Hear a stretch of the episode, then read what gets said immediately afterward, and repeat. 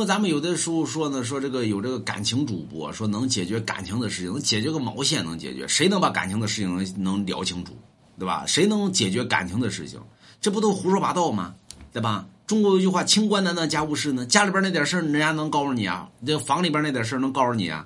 对不对？你给人家解决感情，能解决个毛线能解决？就网络界里边还有一群和尚啊，阿弥陀佛，施主，我帮你解决感情的问题，还有帮尼姑啊。阿弥陀佛，呃，女施主或者男施主有什么感情的问题，你可以问我，老衲可以帮你解。你能解决个蛋，你能解决，对不对？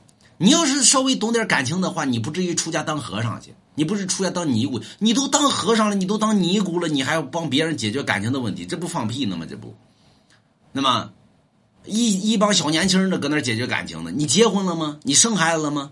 你就帮人解决感情的问题，就算你结婚了，你生孩清官难断家务事呢？你经历了吗？对吧？你到死那天，可能你能帮人解决感情的问题，你连经历都没经历过呢。你就说你经历，你走了个半道呢，你给人解决感情问题，你能解决个屁？你能能解决？对不对？感情这东西，没人能帮你解决，所以你就是个只能靠自己。尤其不要听闺蜜的，尤其不要听什么，尤其不要听那个什么什么什么兄弟的，对不对？你听那玩意儿防火防盗防闺蜜，你听他的呢？你听他的，你这日子要能过好，我吃五斤屎，对不对？感情只有靠自己，就是你自己经历了，你才知道。你没经历，你咋知道呢？对不对？